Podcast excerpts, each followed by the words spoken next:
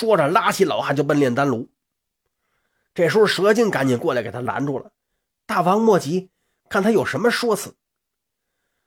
蝎子精是余怒未消，老家伙，你跟我说，说的好便罢，说不好我把你也扔进丹炉。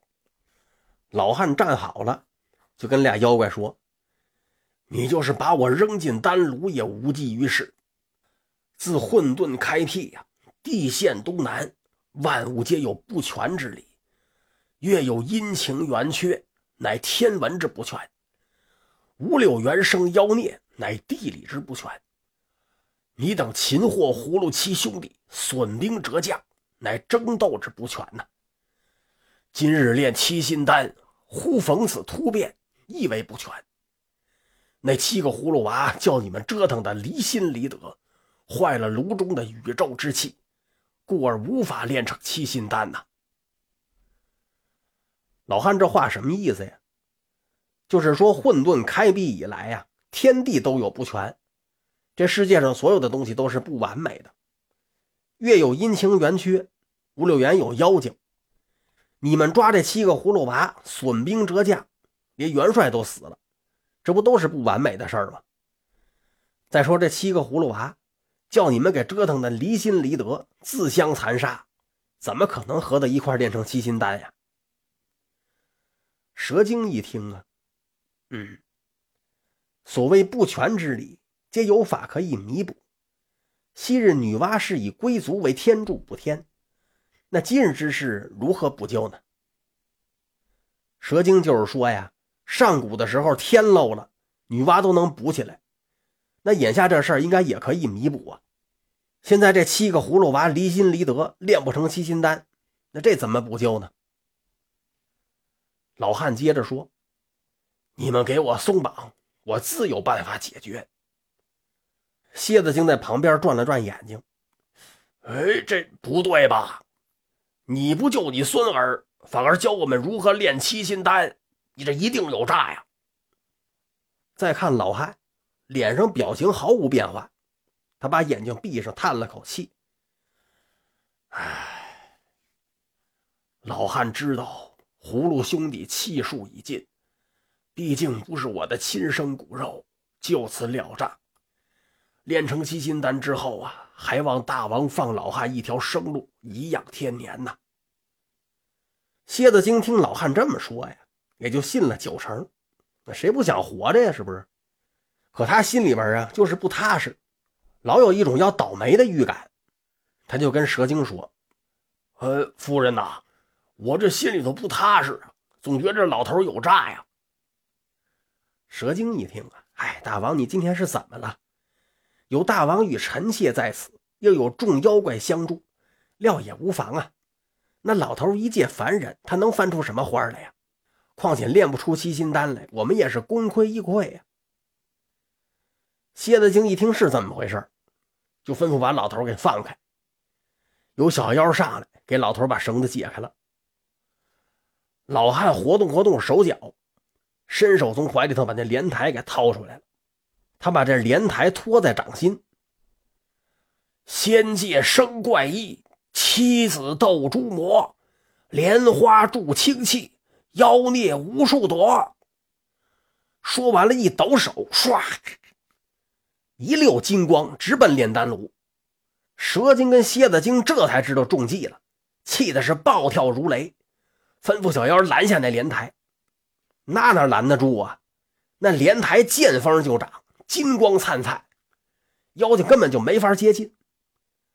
就见这莲台飞到炼丹炉的上空，唰唰唰唰，几道金光落下，里边那七颗莲子沿着炉盖上那七个孔掉进丹炉，紧接着就听见山崩地裂的一声，咔，呼，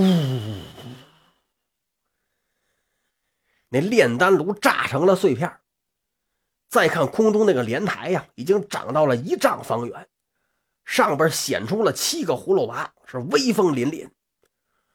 众妖怪一看，我的妈呀，吓得是屁滚尿流，四散奔逃。老汉一看大功已成，他是非常高兴，刚要过去，就让蝎子精一把给薅住了。蝎子精气的是咬牙切齿啊，苍啷把刀给拔出来就要下手。蛇精赶紧给他拦住了。大王，今日大势已去，我们不如以老头为质，逃离洞府，再谋良策吧。这时候，那七娃已经醒悟过来了，想起之前他做那些事儿、说的话，虽然那是被妖精迷惑呀，可是他也是追悔不及。他哭着就跑过来了：“爷爷，我错了。”蛇精一看他过来，拿出如意做法，呜，一阵腥风，咔，就把七娃给冻成冰块。火娃一见是勃然大怒。噌就蹦起来，一个霹雳，咔，把如意打成粉碎。蛇精给吓得就一股脑袋，和蝎子精夹着老汉往洞外头就跑。大伙正要追，二娃赶紧拦住大家：“大哥，各位兄弟，我们得先把这洞里的妖精给杀光了，毁掉这洞穴，断了二妖的归路啊！”大伙一听言之有理，追到洞里头。正碰上左右将军和那七路洞主，俩将军在那还给妖怪们鼓劲呢。你大王与夫人待你等不薄，还加了你们的俸禄。今日出力破了众贼，日后更有封赏。那七路洞主一听啊，带着上千的小妖，嗷嗷叫着就冲过来了，和葫芦娃两阵对员，双方往上一闯，就是一场混战。不过他们哪是葫芦兄弟的对手啊？顷刻之间就被打的是落花流水，七洞的洞主围攻大娃，被大娃举起一块巨石，轰，全都给砸成了肉泥。左右将军围攻三娃，三娃是毫无惧色，几巴掌，擦啦啦啦啦，擦啦啦啦啦啦，就把二人的兵器都给砸碎了。紧接着，砰一把抓住巨眼蟾蜍怪的胳膊，使劲一抡。日啪，在墙上撞了个万朵桃花开，此时呼啾就栽在地上了。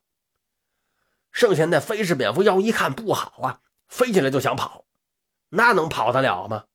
火娃窜上去就是一团烈火，呜！这蝙蝠妖瞬间就烧成火球，掉在地上挣扎了几下，一命呜呼。再看其他的小妖啊。烧死的烧死，淹死的淹死，摔死的摔死，乱作一团，自相践踏，又死伤无数，最后被七兄弟是尽数斩杀。大伙儿又检查了一遍，确定妖怪都死绝了，哥几个就一块冲出妖洞。到了洞外头，大娃举起莲台，就要把这洞彻底给砸毁了。二娃赶紧说：“哎，大哥，兄弟们别着急。”好像洞内还有别的生灵呢，我们得先救出来。你们先去追蛇蝎，这里交给我和六弟吧。众人点头。大娃把莲台交给六娃，带着那哥四个去追蛇蝎二妖不提。单说二娃和六娃，俩人拿着莲台回到洞里头，通过二娃的千里眼，还真就在地牢里边找出来十几个老乡。俩人砸开门锁，把这些老乡给带到洞外。二娃仔细又检查了一遍，确定洞里头确实没人了。六娃跳到高处，把这莲台举起来，照着妖洞一道金光就砸下去，耳轮中就听着咔呜，妖洞整个化为废墟，